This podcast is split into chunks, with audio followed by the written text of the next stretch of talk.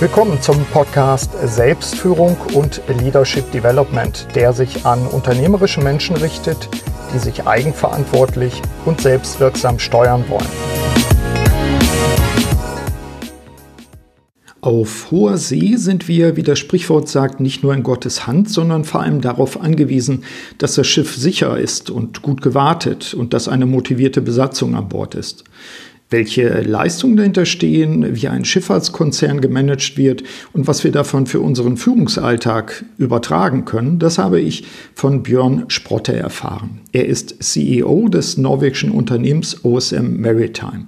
Und damit willkommen zu einer neuen Episode des Podcasts Selbstführung und Leadership Development. Mein Name ist Burkhard Benzmann und ich begleite unternehmerische Menschen vor allem in Veränderungssituationen. Steigen wir doch gleich in das Gespräch ein. Hallo Herr Sprotte, erstmal herzlich willkommen bei mir im Podcast. Guten Tag, Herr Bernsmann. Wir sind weit voneinander entfernt. Äh, ich habe es nicht ausgemessen. Sie sind in Singapur, ich bin auf Lanzarote. Haben Sie eine, eine grobe Ahnung, wie viele Kilometer wir wohl voneinander entfernt sein dürften? Ganz grob geschätzt 10.000 bestimmt, ja. Ja, das ist schon krass, oder? Und äh, wir sind beide auf einer Insel. Das haben wir eben auch als, äh, als äh, Gemeinsamkeit festgestellt. Genau. Auf Wobei, jeden Fall. Die Zeitzonen unterscheiden uns. Äh, bei mir ist es jetzt gerade äh, einigermaßen hell. Übrigens, die, das Wetter ist auch gar nicht so dolle hier. Ich vermute mal, Sie toppen das alles mit vermutlich 30 Grad oder wie warm ist es immer noch bei Ihnen?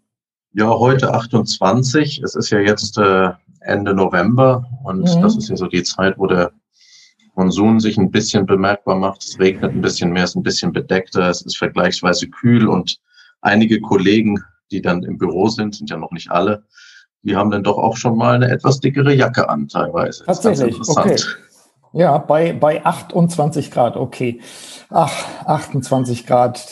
Die Hörer zumindest in, in Europa werden natürlich sich danach sehnen, aber irgendwann werden wir ja auch mal wieder reisen können, womit wir schon mitten im Tempo, äh, im, nicht nur im Tempo, im Thema sind. Wir sollten unseren Hörerinnen und Hörern nochmal erläutern, wie wir beide uns eigentlich kennengelernt haben, denn der Auslöser war mein Podcast. Mögen Sie die Geschichte erzählen? Kann ich sehr gerne machen. Vielleicht zunächst nochmal vielen Dank für die Einladung zu Ihrem Podcast. Ähm, sehr gern. Ich hatte den Podcast in der Tat gehört ähm, und hatte darüber erfahren äh, von einer Singapur-Reise von Ihnen im Juli letzten Jahres und hatte Sie daraufhin kontaktiert. Und ja, dann haben wir uns hier zum Kaffee getroffen, als Sie hier waren. Das ging ja zu den Zeiten noch sehr gut mit dem Reisen. Das stimmt, ja. Haben wir in der Tat den Kontakt darüber hinaus aufrechterhalten und ich glaube in einer nicht nur interessanten Art und Weise uns ausgetauscht, sondern auch sehr inspirierend. Und äh, ja, das war der, der Startpunkt, also etwas über ein Jahr schon, ja.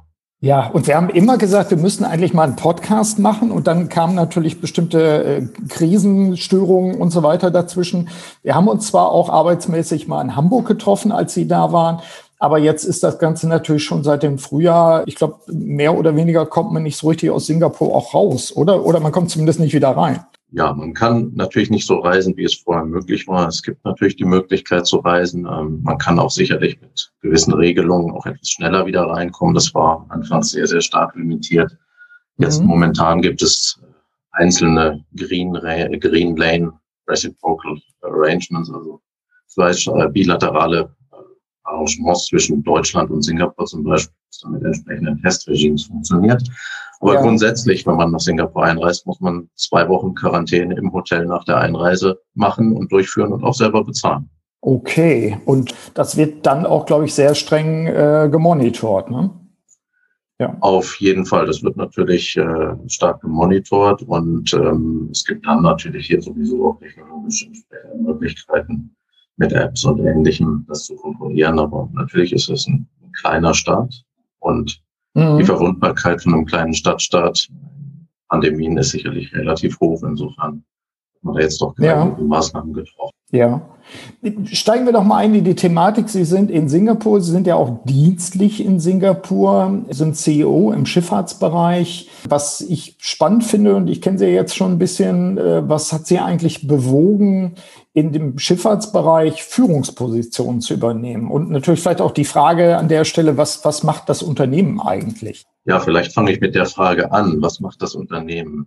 Ähm, OSM mhm. Maritime ist ein norwegisches Unternehmen in der maritimen Industrie und wir erbringen Dienstleistungen für rund 600 Schiffe. Davon betreiben wir 220 Schiffe im Auftrag der Schiffseigner, eine Reedereien, Aktiengesellschaften, Banken oder andere sein. Ähm, und dieser Bereich, der beinhaltet auch den gesamten Schiffsbetrieb, inklusive Personalmanagement, technischer Wartung, Instandhaltung, alle sicherheitsrelevanten Aspekte. Schiffstypen sind etwas über 100 Tanker, 70 Massengutschiffe, Kohle, Erz, Getreide und ähnliches wird auch transportiert, Autotransporte, mhm. Offshore-Schiffe, Containerschiffe und andere.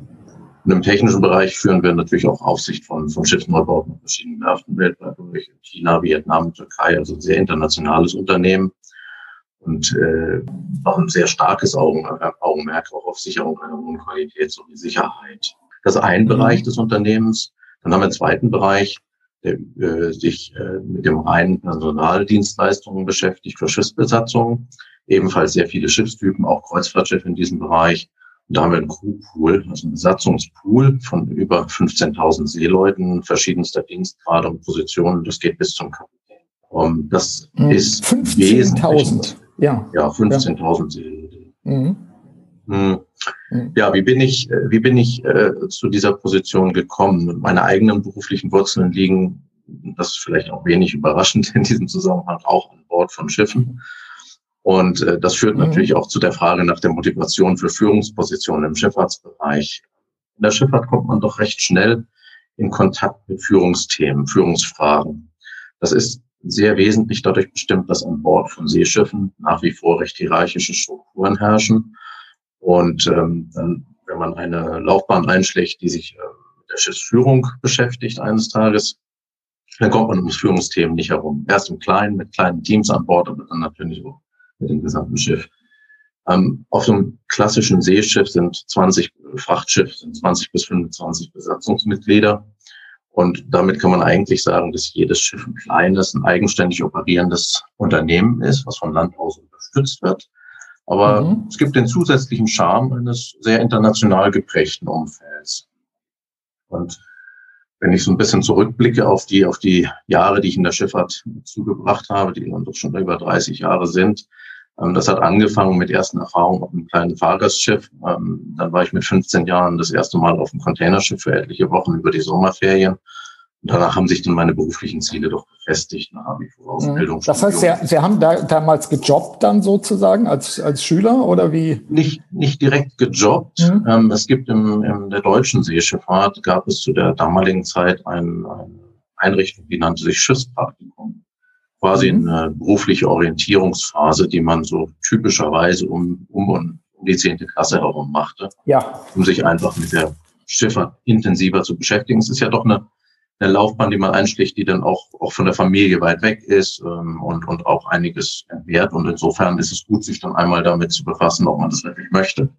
Ja, und mit der Zeit hat sich das dann immer weiterentwickelt und, und äh, wie gesagt, nach dem Studium bin ich dann einige Jahre an Bord gewesen und, und dann in den Landbereich gewechselt und dann bietet sich natürlich in so einer Branche wie der maritimen Industrie, bietet mhm. eine große Bandbreite und doch meines Erachtens hervorragende Möglichkeiten, gestalterisch tätig zu werden, auch einen Beitrag zu leisten zum sicheren und äh, auch umweltschonenden Schiffsbetrieb.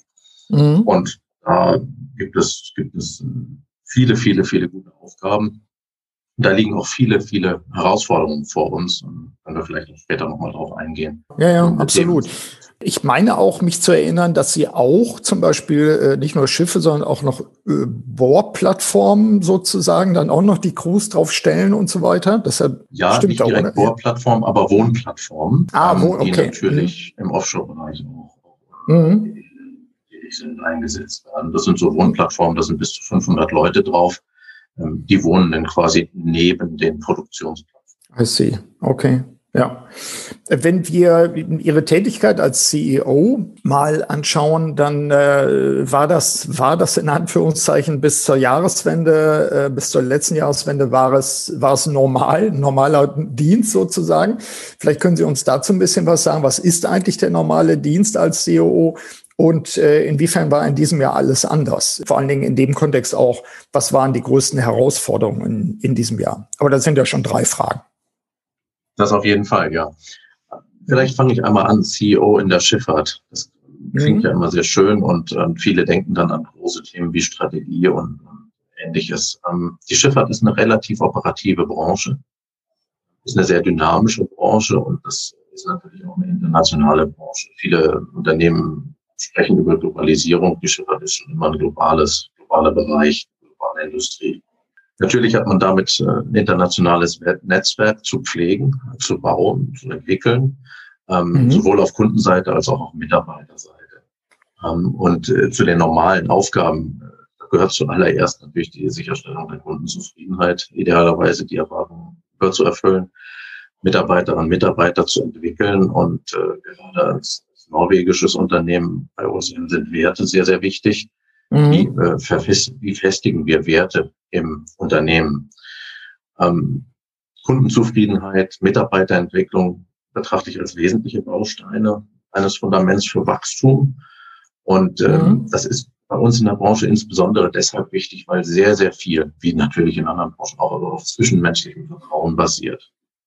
Das ist in Unternehmen, die im B2B-Bereich tätig sind, meines Erachtens unerlässlich. Das heißt, äh, mhm. unsere Dienstleistung, wir haben keine Fabriken äh, an sich, natürlich die Schiffe, ja, aber vieles basiert eben auf der Kompetenz der Mitarbeiter. Und da geht mhm. es darum, Netzwerke zu bilden und äh, vielleicht dann auch Herausforderungen wie so eine Krise, die wir jetzt sehen, in, äh, in Möglichkeiten umzuwandeln und auch daraus Wachstum zu generieren, so wie es uns dieses Jahr durch, mhm. den, durch den Zukauf mehrerer Firmen gelungen ist. Und das führt mich zweiten Teil der Frage. Normale Aufgaben, ja, Unternehmensentwicklung, finanzielle Performance, operative Performance, klar, natürlich. Und dazu gehört eben dann natürlich auch die, die Weiterentwicklung und das Wachstum. Wir haben in Norwegen und in Singapur sind wir dieses Jahr stark gewachsen. Im technischen Bereich haben wir unsere Flotte verdoppelt in beiden Standorten jeweils. Verdoppelt, nur dass ich das auch richtig verstanden habe. Das ist natürlich auch, das muss man ja auch mal stemmen dann unter solchen Bedingungen. Auf jeden Fall, ja. Das mhm. ist insbesondere äh, vor dem Hintergrund interessant, dass wir die Due Diligence, die man vor so einem Unternehmenszukauf natürlich durchführt, mhm. zu einem ganz stark überwiegenden Teil haben wir die virtuell durchgeführt. Und in Singapur beispielsweise, wo wir auch ein Unternehmen übernommen haben, ähm, von einem norwegischen Unternehmen übernommen haben, war es uns durch die Corona-bedingten Einschränkungen erst nach Abschluss des Vertrags möglich, persönliche Kontakte zum Leadership-Team vor Ort herzustellen. Ja. Das heißt, wir haben den gesamten Prozess virtuell durchgeführt. Und sicher jetzt nach den ersten sechs Wochen ist es zweifelsohne zu früh von einer erfolgreichen äh, Integration zu sprechen. Aber ich bin, wir sind als Team äußerst zuversichtlich, was das Unternehmen und die Integration angeht und sehen das auch als Beweis einer gelungenen virtuellen Zusammenarbeit in der Vorbereitung. Mhm. Da würde ich gerne mal nachhaken, liegt das, liegt das, äh, spekuliere ich jetzt gerade mal, liegt das auch daran, dass sie ja von der Struktur ihrer Arbeit auch gewohnt sind, remote zu arbeiten. Also ich meine, die Schiffe sind nun mal irgendwo auf dem Meer und sie sind nicht immer außer vielleicht per, per Satellitentelefon ohne weiteres zu erreichen, die, die Führungskräfte, die Besatzung an Bord. Also gibt es da auch so eine Art Routine und einen Erfahrungshintergrund äh, mit dem Thema Remote? Äh, ganz bestimmt gibt es einen Erfahrungshintergrund mit dem Thema Remote. Mhm. Sie erwähnten, die Schiffe sind weit weg, unsere, mhm. unsere Produktionsstätten, denn unsere Dienstleistung wird ja wesentlich an Bord der Schiffe erbracht. Das heißt, wenn die Schiffe genau. 24 Stunden am Tag, 365 Tage im Jahr äh, kontinuierlich sicher betrieben werden, dann erbringen wir unsere Dienstleistung, mhm. wir unseren Service. Ähm, einerseits im technischen Betrieb, aber andererseits natürlich auch auf den Schiffen, wo wir nur Personaldienstleister sind. ist ja auch wichtig, dass man eine vernünftige mhm. Performance gewährleistet. Das heißt, sämtliche Unterstützung, die wir von den Landbüros aus bieten, und hier sind wesentliche Büros Norwegen und Singapur, auch Finnland haben wir ein technisches Büro, äh, beispielsweise auch Kopenhagen. Jede Unterstützung, die wir erbringen, erfolgt sehr, sehr stark ferngesteuert. Das heißt, die Kommunikation mit den Besatzungen ist remote. Das ist heute mhm. deutlich besser möglich, als das noch vor vielen Jahren der Fall war. Das erfolgt alles über Satellitenverbindungen natürlich ja. im Wesentlichen. Ja. Mhm. In den Häfen auch über normale Mobiltelefone. Die Kommunikation über Satellit ist, ist ein Vielfaches nach wie vor ein Vielfaches teurer als das, was wir im Landbereich kennen. Ähm, und insofern sind wir natürlich das gewohnt, ähm, virtuelle Teams zu bilden über mhm. Standorte hinweg, aber mit den Besatzungen zusammen, auch mit den Kunden. Mhm. Ähm, das ist vielleicht auch einer der Gründe, warum einer unserer Werte im Unternehmen sich Teambuilders nennt. Und Teambuilders mhm. eben nicht nur im, Unternehmen, sondern auch unter, äh, über Unternehmensgrenzen hinaus. Und Es hat sich gerade jetzt in der Krise auch deutlich gezeigt, dass man damit auch Erfolg, äh, erfolgreich sein kann, indem man eng und, und gut und vertrauensvoll auch zusammenarbeitet. Das heißt, was die Schiffe angeht, müssen wir natürlich unserer Besatzung vertrauen, äh, mhm. müssen, sind auf deren Informationen angewiesen, so, so wie sie auf unsere Unterstützung angewiesen sind. Und das ist, Klar. das ist normal in unserer Branche. Ja, wenn, wenn wir das Thema ähm, Herausforderungen ähm, nach vorne schieben, was ich mitbekommen habe, eine sehr große Herausforderung war, überhaupt die Crewmitglieder unter diesen schwierigen Bedingungen der Krise an Bord zu bekommen und auch von Bord zu bekommen. Mit, mit sicherlich auch mit persönlichen starken Auswirkungen auf die Menschen, die dann eben an Bord sind oder die, die nicht an Bord gehen können. Trifft das zu, dass das zu den größten Herausforderungen zählte?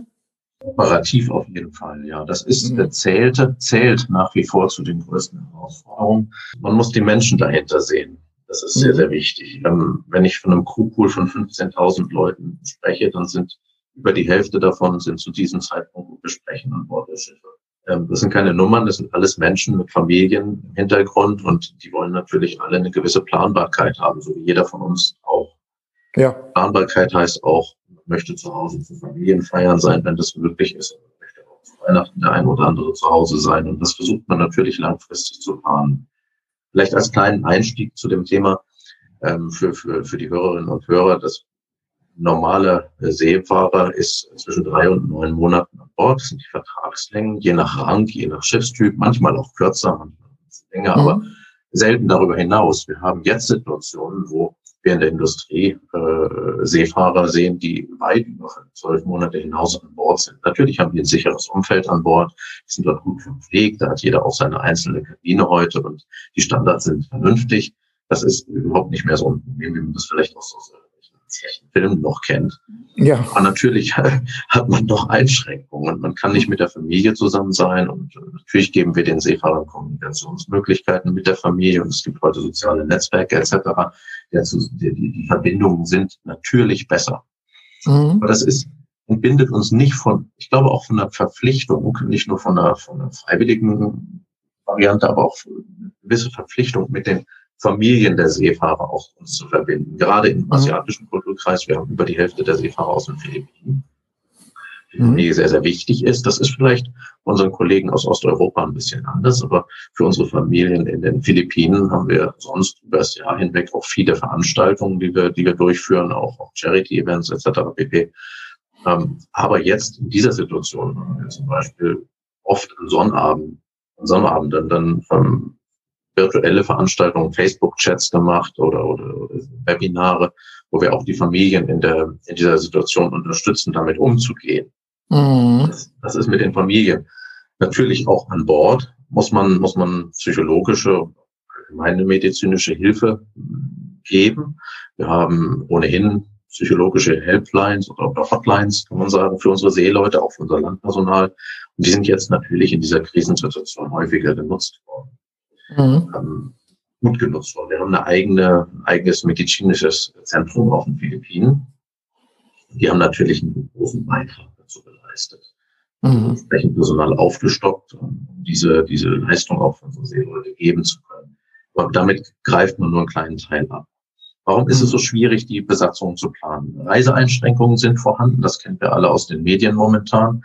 Ähm, Reisefreiheiten sind stark eingeschränkt, Fluglinien operieren sehr unzuverlässig, Flugpläne ändern sich, äh, Flugrouten, bekannte Flugrouten funktionieren nicht mehr und teilweise existierten zu Beginn der Krise überhaupt gar keine Flugrouten. Wenn ich in den ja. zurückdenke, da haben wir angefangen, eigene Flugzeuge zu chartern äh, durchaus eine Tätigkeit, die ich zumindest vorher nicht durchgeführt habe. Lernt man mhm. ja dann noch einiges Neues, mehrere, mehrere Male Flugzeuge für unsere Besatzung gechartert, um die nach Hause zu fliegen von, von Schiffen, die dann keine Beschäftigten mehr hatten. Ich, ich bekam es mit auf LinkedIn auch, ne, was ich zum Teil war das ja ganz, ganz rührend einfach auch, wenn dann die, die äh, Besatzung endlich von Bord kam und dann auf den Philippinen wieder ankam.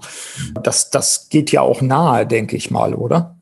Auf jeden Fall, natürlich, klar. Mhm. Und äh, das, das sagt sich so einfach, ein Flugzeug zu schaffen. Das ist nicht so ein ganz leichter Prozess, weil zu der Zeit, als wir das anfingen, gab es erhebliche Einschränkungen an den Landerechten auf den Philippinen. Das heißt, wir, wir konnten, es gab einen Tag in der Woche, wo man, wo man landen konnte und das muss man erstmal logistisch stemmen, wenn man das nicht so Erfahrung hat damit, die Erfahrung mhm. damit nicht so hat, muss man das äh, aufbauen. Es mhm. ist uns gut gelungen. Die Seeleute waren glücklich. Natürlich haben wir da auch kleine, kleine ja, Learnings dabei gehabt. Ähm, und dann hat sich ja glücklicherweise nach einer gewissen Zeit dann auch die Lage insofern zumindest stabilisiert, dass wir wieder normale Flüge buchen konnten, was für uns besser ist. Normale Flüge heißt aber auch, dass wir teilweise Seeleute haben, die sind zum Schiff oder mhm. auf dem Weg nach Hause bis zu vier Tage unterwegs, die Gott, ansonsten oh vielleicht einen Transfer mhm. haben. Ja. Diese vier Tage ist ja das eine. Das, das zweite ist, vier Tage heißt vier Tage dem Risiko des Virus ausgesetzt. Insbesondere, mhm. wenn wir die, die Leute zum Schiff bringen, machen wir heute, oder treffen wir heute eine, eine ganze Reihe von Vorkehrungen, Quarantäne vor dem Einsatz an Bord bis zu 14 Tage, mehrere Tests, so dass wir möglichst vermeiden, das Virus an Bord des Schiffes einzustellen. Wenn wir einen mhm. Fall in der gesamten Besatzung haben, teilweise vielleicht dann sogar mit, mit schweren Fällen, dann haben wir natürlich ein operativ sehr, sehr starkes Problem, nicht zu sprechen, ein Sicherheitsproblem, ein Notfall. Ja. Das ja. haben wir bisher vermieden. Aber das ist das große Ziel, möglichst den Virus nicht an Bord zu bringen, das Virus nicht mhm. an Bord zu bringen.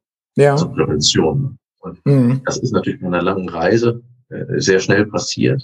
Insbesondere auch deshalb, weil wir so schlechten Zugang zu den Schiffen haben. Sonst fliegen wir die Seeleute mal zwei, drei zusammen. Jetzt fliegen wir teilweise bis zu zehn Leute zusammen mhm. um die Möglichkeiten in den Häfen, wo sie sich überhaupt bieten, nutzen zu können. Ja. Und äh, damit, wenn dann einer von denen sich was einfängt auf der Reise und wir testen vor dem an Bord gehenden nochmal, mhm. die gesamte Gruppe von zehn Personen wieder nach Hause fliegen. Ja. Das ist nicht nur teuer, das ist natürlich auch eine Wahnsinnsbelastung für die Kollegen, die an Bord sind und auf die Ablösung gewartet haben, die genau. nach Hause möchten. Das, das stelle ich mir auch besonders herausfordernd vor. Also die eine Geschichte ist, nicht an Bord zu kommen. Das hat ja auch pekuniäre Auswirkungen gegebenenfalls. Und auf der anderen Seite wirklich diese, diese Unsicherheit zu haben, wann, wann komme ich überhaupt wieder äh, runter und wie komme ich dann zu meiner Familie. Das ist, aber die Situation haben Sie jetzt, wenn ich es richtig verstehe, etwas besser im Griff auch. Sicherlich haben wir das besser im Griff. Wir haben technologisch aufgerüstet. Wir nutzen Plattformen, wo wir auch besser planen können mittlerweile. Mhm. Natürlich sehr schnell in der Krise reagiert. Wir haben die Systeme ohnehin, mhm. sind aber jetzt in der Krise noch mal einige Schritte weitergegangen, haben manche Prozesse der Modernisierung, würde ich das beschleunigt. Ich möchte gar nicht das große Passwort Digitalisierung nutzen, weil unser Unternehmen schon immer digital unterstützt gearbeitet hat. Das könnten wir unsere mhm. Dienstleistungen nicht profitabel erbringen. Wir mussten aber natürlich das insbesondere vor dem Hintergrund tun, dass wir einen Zeitbedarf für einen normalen Besatzungswechsel, der hat sich teilweise verdreifacht oder so darüber hinaus. Ja. Ähm, natürlich möchte ich nicht, äh, nicht einmal so viele Leute plötzlich einstellen müssen als, als CEO. Das ist mhm. sicherlich nicht nachhaltig. Wir haben in der, kurzfristig da Maßnahmen. Aber es ist doch deutlich besser, dann systemisch zu denken und zu schauen, mhm. wie man das auch nachhaltiger entwickeln kann. Wir sind jetzt in einer Phase, wo wir versuchen, wie, mhm. oder wieder diskutieren, wie kommen wir aus einer permanenten Krisensituation in ein nachhaltigeres, ja, New Normal, wie es so schön mhm. heißt, mhm. in eine ja. nachhaltigere operative Durchführung äh, dieser Prozesse rein. Mhm. Da sind wir im Übergang. Ähm, da gibt es viele Learnings und das ist auch regional stark unterschiedlich. Wir haben unsere Prozesse und unsere Vorgänge auf den Philippinen sehr stark im Griff, weil wir dort ein großes Volumen haben. Mhm. Ähm, dort gibt es eine große Unterstützung auch und auch Verständnis seiten der Seeleute auch. Das ist nicht in allen Kulturkreisen so. Wenn ich mir unsere, unsere Seeleute aus Osteuropa, Russland, Ukraine anschaue, auch aus, aus Norwegen teilweise, ähm, dann ist natürlich äh, der Einzelne doch, der fühlt sich in seinen Freiheiten stärker eingeschränkt, mhm. wo es die gleichen Mittel und Wege sind. Aber da sind natürlich auch die, die ja, die lokalen Gegebenheiten nicht so stark auf, Seeleute ausgerichtet. Das heißt, wir müssen uns dort auch was Tests angeht und so ganz andere Dinge überlegen. Das ist sehr dynamisch. Wir mhm. haben im gesamten Unternehmen etwas über 100 Kunden. Jeder von denen hat leicht unterschiedliche Anforderungen. Das ist ein mhm. Skalierungsthema. Wie kriegt man da einen gemeinsamen Standard hin? Und daran arbeiten wir sehr intensiv. Ja, wir haben jetzt über die äh, Besatzung äh, gesprochen, für die es eine ganz besondere Herausforderung war jetzt in diesen, in dieser, und ist es noch in dieser Krisenzeit, wie Sie ja ausführen. Ich würde gerne auch das Augenmerk nochmal auf die Verwaltungsmitarbeiter setzen. Also Sie haben ja mehrere Standorte auch über die Welt verteilt und äh, eine Ihrer Aktionen als CEO, also wie sind Sie mit den Herausforderungen umgegangen? Eine der Aktionen als CEO habe ich ja aus nächster Nähe mitbekommen nämlich als klar war, dass als Info auch für unsere Hörerinnen und Hörer, dass in ihrem Unternehmen eigentlich relativ schlagartig die allermeisten Verwaltungsmitarbeiter von äh, zu Hause arbeiten mussten und sollten. Da haben sie die Achtsamkeitsexpertin Anja Termöllen rangeholt sozusagen und haben gesagt, wir brauchen mal sowas wie wöchentliche Sessions und Sessions für die Themen Achtsamkeit auf der einen Seite aber auch äh, Fitness tatsächlich auf der anderen Seite. Ich habe es deswegen persönlich mitbekommen, weil Anja Temmeln ja meine Ehefrau ist und äh, bei uns das sozusagen dazu geführt hat, dass unser Wohnzimmer dann zum Videostudio wurde. Das war ganz spannend, aber da haben eben ganze Familien offensichtlich bei den Videosessions mitgeturnt auf der ganzen Welt. Wie haben Sie das empfunden? Sie haben ja, wenn ich das am Rande mitbekommen habe, auch mitgeturnt. Äh, durchaus, durchaus. Ähm, und ich, ich darf vielleicht auch erwähnen, dass das Videostudio sah doch recht professionell aus. Und, äh, Danke. das, das, ist nicht aufgefallen, dass sie also ja. äh, äh vor, davor und danach denn auf dem Boden sitzen mussten. Ähm, aber aber vielleicht einmal kurz noch zur Einordnung, bevor ich ein bisschen mhm. intensiver darauf eingehe. Natürlich, als die Pandemie erklärt wurde im März, es gab sicherlich nicht in allen unseren Ländern, wo wir operativ tätig sind, eine gleich ein Muss, eine Verpflichtung, virtuell mhm. zu arbeiten. Sie fragten eingangs nach den Aufgaben des CEOs und ich ja. achte das als eine der wesentlichen Aufgaben des CEOs auch sicherzustellen, äh, dass, dass die, die Gesundheit der Mitarbeiter auch im Blick zu halten und sicherzustellen. Nicht nur an Bord der Schiffe, wo das ohnehin ein wichtiges Thema ist natürlich, aber auch im Landbereich. Und Mhm. Unser Unternehmen hat in ungefähr 25 Ländern Büros, wir haben ungefähr 900 Beschäftigte im Landbereich, ungefähr 40 Nationalitäten. Insofern sind wir natürlich verschiedensten Kulturen ausgesetzt. Und gerade am Anfang, als es undurchsichtig war, war es uns wichtig, als Führungsteam auch dafür zu sorgen, dass wir erstmal eine, eine gemeinsame Basis schaffen und sagen, okay, wir gehen jetzt alle einmal in die Heimarbeit, so lange, bis wir wissen, wie wir damit umgehen können solange mhm. bis unsere Business Continuity Pläne umgearbeitet sind, solange bis wir Schutzmaßnahmen kennen, solange bis wir diese umsetzen können im Unternehmen und solange bis wir, bis wir dort auch komfortabel mit umgehen können. Ähm, mhm. Wir hatten als Unternehmen das Glück, dass wir das sehr schnell machen konnten, weil wir technisch, IT-seitig, Hardware und Software wirklich über Nacht umstellen konnten. Wir konnten alle von zu Hause arbeiten, aber natürlich gibt es dann wechselnde Qualitäten. Sie können im Heimarbeitsbereich sicherlich eine Situation in Europa nicht unbedingt mit der vergleichen, der Lebenssituation auf den Philippinen vergleichen, wo wir auch über ja. Beschäftigte haben. Ja, offenbar, ja. Auch, auf jeden Fall, ja. Und mhm. sicherlich hat man in Europa, Nordeuropa insbesondere, vielleicht eher mal einen häuslichen Rückzugsbereich zum Arbeiten, den man vorfindet oder vielleicht auch vorhält. Auf den Philippinen finden Sie Großfamilien, nicht mhm. immer, aber doch größere Familien, die Leben auf einem, teilweise gerade in Manila, im Großraum Metro Manila, auf einem recht kleinen Raum, weil, Wohnraum teuer ist. Und das gibt äh, ganz andere Herausforderungen. Insofern haben wir dort natürlich geguckt, was kann die Kollegen zusammenbringen, wie kann man auch andere Themen schaffen und wie kann man die Kollegen auch so einen, für einen Moment in der Woche vielleicht einmal vorsichtig aus diesen, aus diesen doch sehr akuten Fragestellungen etwas herauslösen.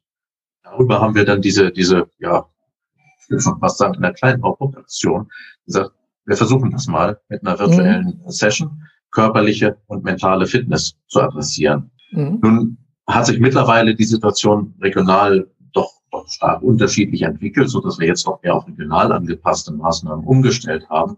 Aber gerade am Anfang der Pandemie war das sehr, sehr wichtig, so eine globale Unterstützung zu geben. Da war sehr hilfreich. Es gab einen so einen Fixpunkt in der Woche, in dem man mhm. sich mal traf und dann auch durchaus, äh, durchaus mal ein bisschen was lernen konnte. Das war ja auch sehr gut und das hat mir auch persönlich auch geholfen.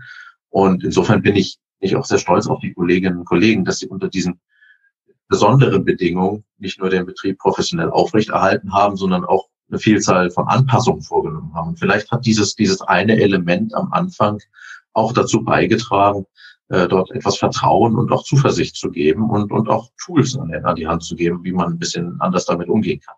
Mhm. Ich Kollegen ja, in Norwegen, die sind sowieso mhm. drauf. Das ist ganz ja. anders. Wenn Sie in der ja. Stadt wohnen. In den Philippinen ist das anders. Klar. Ich fand das äh, spannend, weil ich kriegte ja auch mit, dass äh, Anja ja auch entsprechende Interviews geführt hatte, dann zwischenzeitlich zwischen den Videosessions und auch immer noch mal nachgefragt hat, wie ist die besondere Situation, wie ist sie regional auch verschieden und das dann auch durchaus mal als als eigene Angebote mit eingespeist hat in diese Sessions. Und ich glaube, dieses dass sie gefragt wurden und dass, dass es wieder rückgekoppelt wurde. Das ist, glaube ich, auch noch mal ein Element gewesen, zusätzlich zu den, zu den Anregungen, den Übungen, der Reflexion und so weiter, dass sie, dass sie sich aufgehoben fühlten, dass sie merkten, äh, die Mitarbeiterinnen und Mitarbeiter, das Unternehmen kümmert sich um sie. Man fragt wirklich mal nach. Ja, das ist, das ist sehr wichtig und sehr, äh, sehr wichtiges Thema, das Sie ansprechen dieses Kümmern hat man ja, wenn man im normalen Bürobetrieb ist, kann dieses Kümmern über ein kleines Gespräch an der Kaffeemaschine hervorgehen. Genau. Zum Teil. Das ist ein mhm. Element. Das geht plötzlich nicht mehr.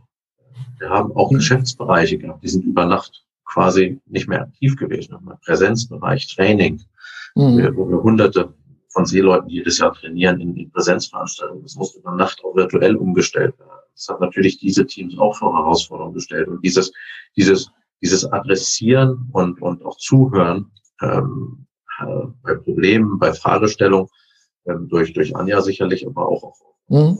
anderen Ebenen, das hat sicherlich sehr, sehr geholfen, den Mitarbeitern gerade am Anfang ein kleines bisschen mehr Zuversicht zu geben, die ja dann mhm. doch sehr plötzlich auf sich alleine gestellt waren. Und aus Führungssicht, natürlich, von Führungskräften erwartet man, dass sie eigenverantwortlich arbeiten. Das steht ja auch schön in allen Jobbeschreibungen. Ja. In jeder mhm. Stelle. Das mhm. ist aber nicht überall immer so von, von, von, sich aus gegeben. Es gibt auch Teams, die, die leben davon, dass sie im Team und zusammenarbeiten.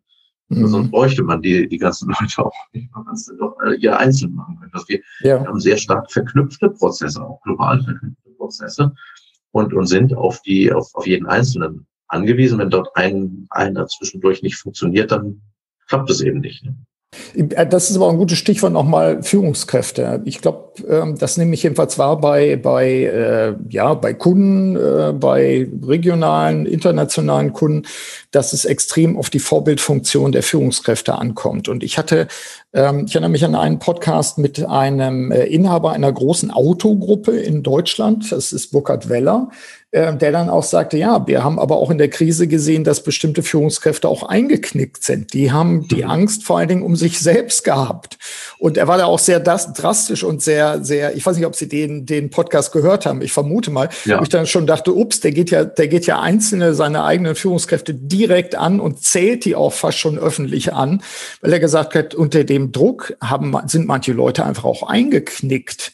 Jetzt möchte ich nicht, dass Sie jetzt Ihre Führungskräfte anzählen, aber man wird ja festgestellt haben, dass die, äh, dass die äh, Menschen unterschiedlich, glaube ich, darauf äh, reagieren konnten, aufgrund ihrer Fähigkeiten, wenn ein solcher Druck auf einmal entsteht, oder?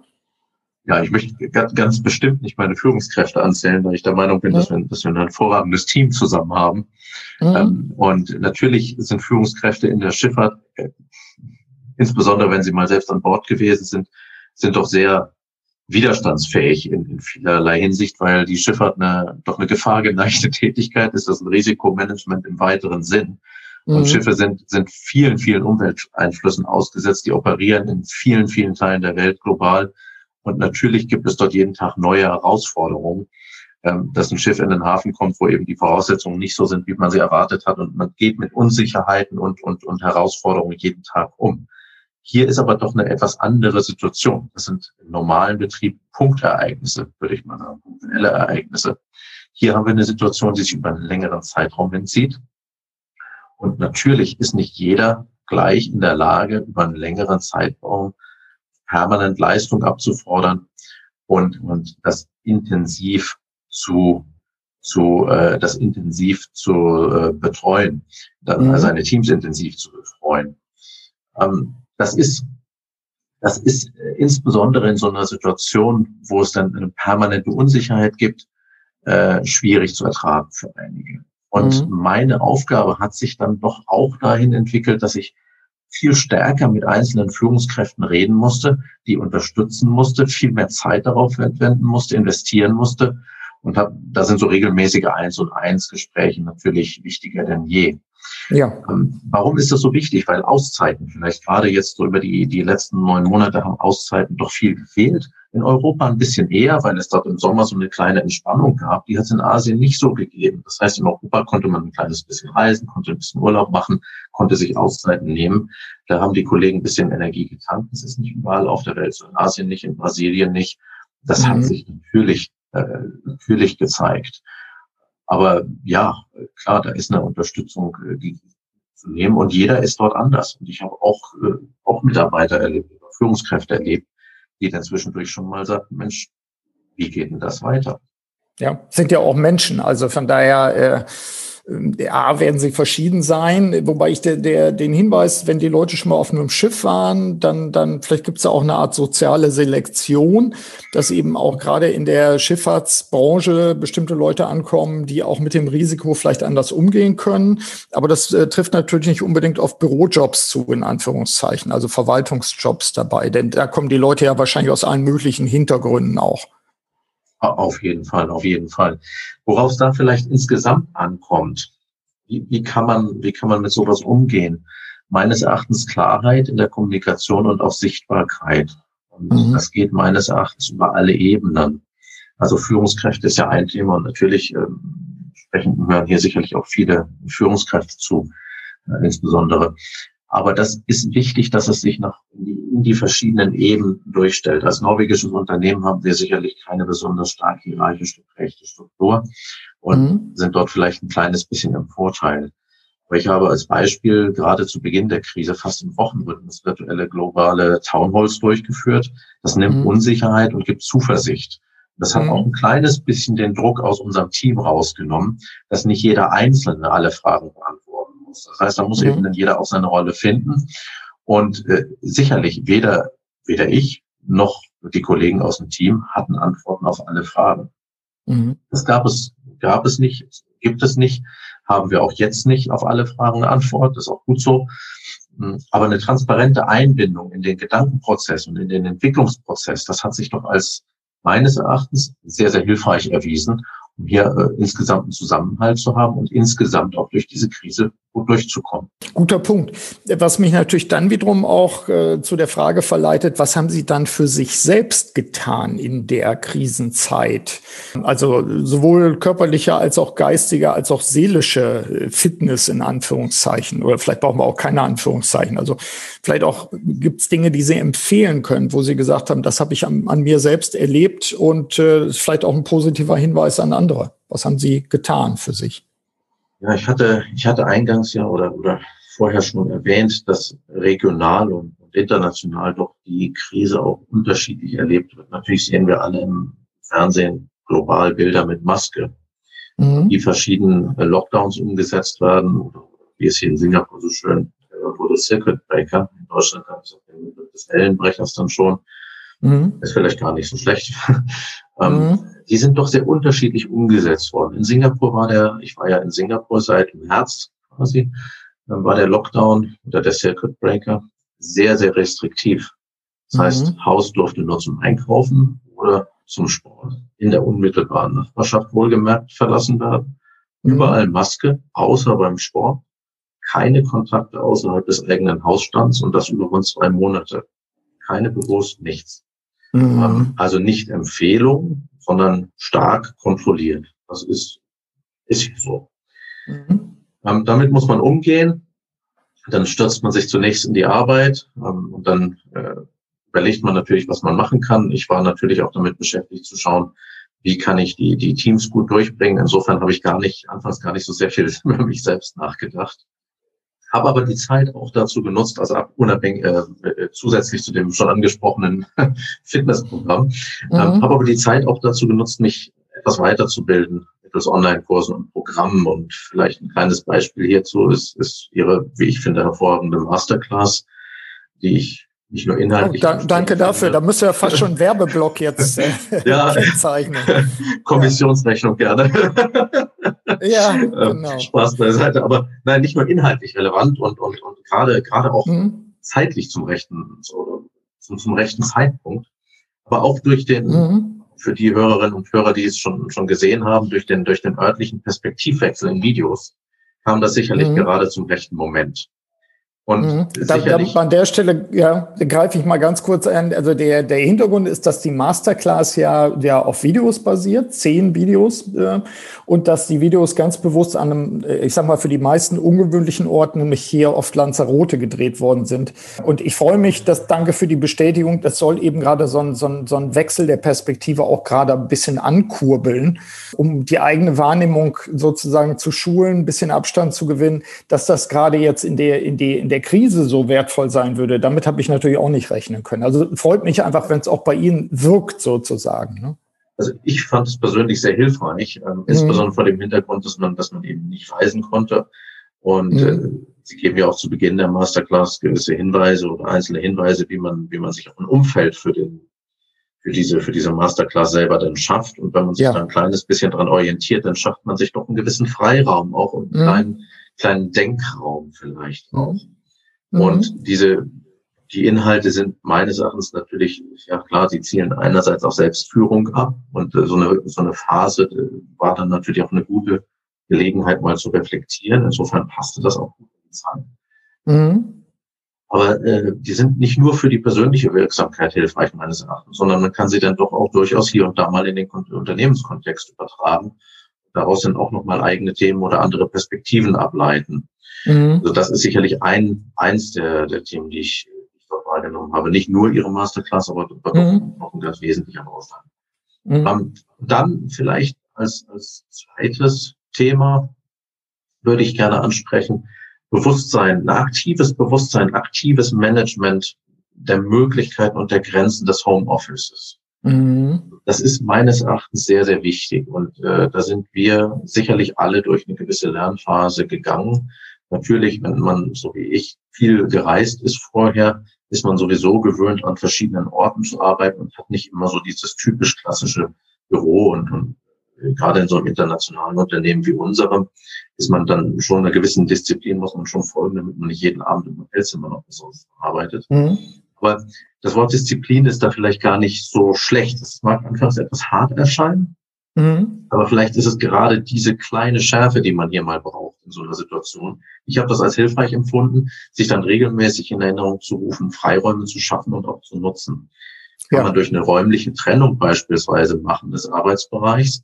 Und ähm, ja, ich möchte, vielleicht kann man es auch, muss man sich auch dann, was die Kleidung angeht, hier und da doch mal äh, Gedanken machen. Ähm, ich möchte jetzt an dieser Stelle nicht das berühmte mhm. Zitat mit der Jogginghose bemühen. Ja, ähm, aber dennoch. aber dennoch. Aber ja. vielleicht bestand auch, wenn ich mir unser Umfeld anschaue, gerade interessanterweise gerade zu Beginn der Krise, habe ich eine gewisse Zurückhaltung bei internen wie externen Gesprächspartnern beobachtet, die Kamera einzuschalten in, mhm. in, äh, in sogenannten Videokonferenzen. Das hat sich ja. deutlich gebessert und mhm. ich glaube, das zeigt auch, dass mit der Zeit sich jeder doch in seine Mittel und Wege sucht, sich in einen professionellen Raum zu begeben zum Arbeiten. Das mhm. kann räumlich getrennt sein, das kann aber auch natürlich durch andere Rituale oder, oder, oder Mittel und Wege mhm. geschaffen sein. Und bei dem, bei dem einen oder anderen Kollegen, wenn ich mit den Kollegen spreche, ist es, die haben eine bestimmte Kaffeetasse, die sie auf den Tisch stellen, wenn sie arbeiten. Ist auch Ach, okay. okay. Ja. So. ja, Signature, genau. So, ne? Sendet ja. ein Signal und, und diese mhm. modernen Headsets, die haben ja alle so ein rotes Lämpchen und so. Also so, so gibt es verschiedene Dinge. Ja, also das, das äh, vielleicht auch nochmal für alle Hörerinnen und Hörer sicherlich ein spannender Punkt. Ich glaube nicht, dass wir die Krise schon hinter uns haben. Ich denke, sie wird uns in der einen oder anderen Form auch weiter begleiten und die die Frage des des Remote Working äh, oder auch des des äh, ja manchmal sogar der Improvisation einfach, die notwendig sein wird, auch weiterhin entbindet uns natürlich nicht von von dem Aspekt Disziplin auf der einen Seite, auf der anderen Seite auch sich sich auch die Rahmenbedingungen zu schaffen, die Rituale zu schaffen, die hilfreich sind. Dazu sehen sicherlich auch, dass wenn Sie auch erlebt haben, Pausen, die man tatsächlich einplanen muss, auch bei Videokonferenzen. Und auch so Aspekte von, wann bin ich denn nicht mehr erreichbar, beziehungsweise umgekehrt, wann will ich als CEO vielleicht eben nicht mehr Nachrichten rausschicken, äh, auch wenn ich immer sage, die anderen müssen gar nicht antworten. Damit erzeuge ich ja trotzdem Druck. Wie war es bei Ihnen? Ja, äh, auf, auf jeden Fall. Das sind ja, sind ja so, so Erkenntnisse, die man auch aus so einer Krise gewinnt mit der Zeit. Und dieses, mhm. dieses Thema Pausen ist sicherlich eins, ein Bereich, der sehr wichtig ist. Ähm, gerade in meinem Bereich, wo, wo wir international arbeiten, ich habe die Hälfte, über die Hälfte des Teams sitzt dann in Europa. Mhm. Äh, sechs Stunden Zeitverschiebung, jetzt momentan durch die Winterzeit bedingt sieben Stunden Zeitverschiebung. Ähm, Natürlich gibt es den einen oder anderen Kollegen, den dem nach dem, nach dem Mittagessen äh, die brillantesten Ideen kommen und der dann doch der, wenn es dann hier abends recht spät ist, dann anruft. Ja. Und das, ja. das, das kann man arrangieren. Und natürlich mhm. habe ich gerade zu der, gerade in den ersten Monaten, ähm, mein, meine Arbeitszeiten auch ein bisschen umgestellt, weil es weniger Interaktion im Büro mit den lokalen Kollegen gab und dann eben mhm. doch mehr internationale Kollaborationen im Büro in Brasilien mit 12, 13 Stunden Zeitverschiebung. Ja. Da gab es natürlich dann schon Möglichkeiten, das anzupassen und ich glaube, das muss auch jeder Mitarbeiter und jede Mitarbeiterin für sich auch äh, einordnen und, und dann auch äh, den Weg finden. Ich habe dann morgens eben ein bisschen später angefangen, habe mhm. morgens dann andere Dinge gemacht, die ich sonst vielleicht eher abends gemacht hätte. Dann muss man so einen Weg finden. Ja. Das ist vielleicht so, so eins der Learnings, dass man sich die Pausen auch schafft und nimmt und eben auch mal nicht erreichbar ist. Und das, da gehört auch dazu, dass man intensiv kommuniziert, was Zusammenarbeit angeht, dass man anderen das auch mitteilt. Mhm. Das, das macht man sonst immer manchmal ja gar nicht so gerne. Vielleicht der ein oder andere Kollege, weil es da auch Bedenken bei den Kollegen manchmal gibt. Ähm, das sehe ich, sehe ich ganz entspannt und das, das haben wir auch nie als großes Problem gehabt bei uns im Unternehmen. Mhm. Aber ja. diese, diese Kommunikation muss man schon führen. ja. Wenn wir, wenn wir an der Stelle damit ja auch schon ein paar, paar Lessons learned ich sag mal, gesammelt haben, würde ich gerne so zur Abrundung das Thema Blick in die Zukunft auch nehmen. Ich glaube, ich hatte es eben schon mal gesagt, dass wir die Einschränkungen durch das Virus äh, ja vermutlich noch eine Weile haben werden. Was, äh, was wir beide ja als Thema auch schon diskutiert haben, ist die Frage, gerade wenn es, wenn es jetzt äh, hunderte von Schiffen sind, die sie managen, die Autonomie sozusagen der, der Schiffsbesatzung, die Autonomie der, der Entscheidungen vor Ort, die Selbstorganisation, auch gerade über die Führungskräfte gesteuert zu fördern, was wahrscheinlich auch Maßnahmen der Personalentwicklung, aber auch auch der Personalauswahl vorab vielleicht sogar nochmal betreffen wird. Also, dass man kritisch hinschaut, wie sorgt man dafür, dass so ein Schiff gar nicht abhängig ist vom, ich sag mal, Personal an Land, sondern sich möglichst selbst gut organisieren kann. Wird sich das aus Ihrer Sicht weiterentwickeln? Ich hatte den Eindruck, dass die Notwendigkeit sehr deutlich ist. Da stimme ich Ihnen zu. Die Notwendigkeit ist deutlich. Das ist ein Thema, was wir seit langem in der Schifffahrt diskutiert haben. Dadurch, dass unsere Branche in Teilen doch recht fragmentiert ist und Besatzungen nicht immer ganz so stabil sind, also die wechseln mhm. von Schiff zu Schiffstyp und von Eigner zu Eigner oder von Schiffsbetreiber zu, oder wie wir als Schiffsmanager und von Schiffsmanager zu Schiffsmanager. Wir haben eine hohe, eine hohe Retention. Nur dadurch wird man sicherlich erreichen können, dass höhere Eigenverantwortung auch über das Bestehende hinaus wahrgenommen werden kann. Natürlich mhm. sind Schiffsbesatzungen, wenn die mit dem Schiff unterwegs sind, in vielen, vielen Bereichen auch heute schon auf sich gestellt. Es gab aber und gibt auch in der Industrie nach wie vor einen Trend, viele Aufgaben an Land zu ziehen. Das ist nicht mhm. nur demotivierend für, für, für ausgebildete Besatzungsmitglieder, von denen nicht zuletzt etliche ein Studium absolviert haben. Das ist nicht nur demotivierend, sondern das ist auch kommerziell nicht sinnvoll. Das Wort Empowerment ist da vielleicht schon fast ein bisschen abgenutzt. Ich schreibe das gerne so, dass wir, dass wir einen Trend sehen, vielleicht eher davon zu sprechen, die vorhandenen Kompetenzen zu aktivieren. Das muss man paaren mit Vertrauen auf der einen Seite, aber auf der anderen Seite auch mit dem Nutzen technischer Möglichkeiten, beispielsweise Virtual Town Halls, Town Hall Meetings. Wir mhm. haben ganz über Satellitenkommunikation gesprochen. Das ist in normalen Landbetrieben, in, in vielen, nicht in allen, äh, lange mhm. gang und gäbe, dass man virtuelle Townhalls macht. Mit den Schiffen ist uns das bisher nicht so gelungen. Und wir haben mit der Kommunikation mit der Besatzung, das ist vielfach über Telefon erfolgt oder Schiffsbesuche, die wir ja momentan auch nicht mehr in dem Umfang durchführen können, wie wir das gewohnt waren. Von Klar. Landseite aus, wo Leute an Bord gehen zu qualitätssichernden Maßnahmen und, um mal zu schauen, nach dem Rechten zu sehen auf Deutsch.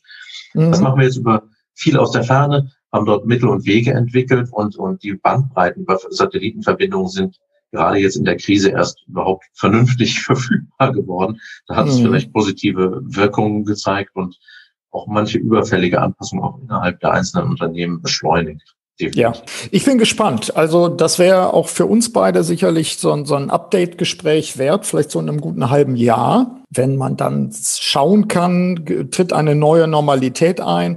Ich finde an, an Schifffahrtsbereich immer spannend zu gucken, das ist wie so, wie so Labore, die da fahren. Was, was sind Besonderheiten, A, was die Qualifikation betrifft, die soziale Selektion, aber auch so Aspekte wie personale Entwicklung, Weiterbildung.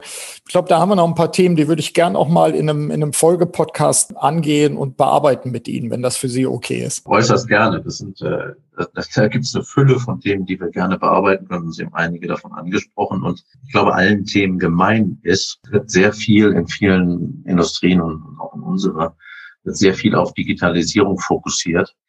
Meines Erachtens muss es eine stärkere Fokussierung darauf geben, die Digitalisierung, die technologischen Möglichkeiten mit den Kompetenzen der Mitarbeiter zu verbinden. Also beides gleichmäßig mhm. und gleichzeitig auch äh, zu adressieren und auch gleich, gleichgewichtet zu adressieren. Gerade in, in der Branche wie der unseren, wo wir eben nicht, nicht über Maschinen und Fabriken verfügen, sondern über sehr stark von der Kompetenz der Leute abhängig sind, die natürlich auch hochkomplexe, technologisch mhm. hochkomplexe, keine Kraftwerke betreiben. Also jedes Schiff ist ja autark und aus dem Schiff finden sie wirklich alles, was man braucht, um ein normales Leben des Menschen zu ermöglichen, aber auch um Ladung zu transportieren. Mhm. Und diese Verbindung ist sehr, sehr wichtig.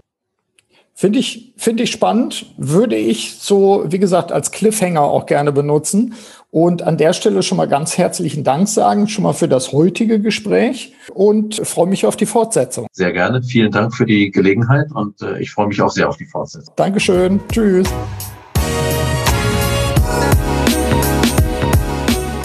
Soweit mein Gespräch mit Björn Sprotte, CEO von OSM Maritime. Äh, ja, er hat mir im Interview bereits den Werbeblock vorweggenommen, indem er von der Masterclass Selbstführung gesprochen hat. Äh, übrigens, äh, ohne dass wir das vorher abgestimmt hätten. Wenn auch Sie dieses digitale Kompetenzcoaching für sich nutzen wollen, dann melden Sie sich jetzt an. Ich setze den Link in die Show Notes.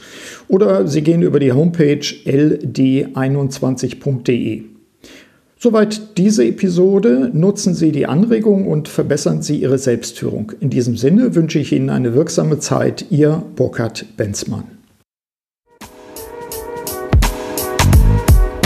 Vielen Dank, dass Sie auch bei dieser Episode des Podcasts Selbstführung und Leadership Development dabei waren. Auf bald!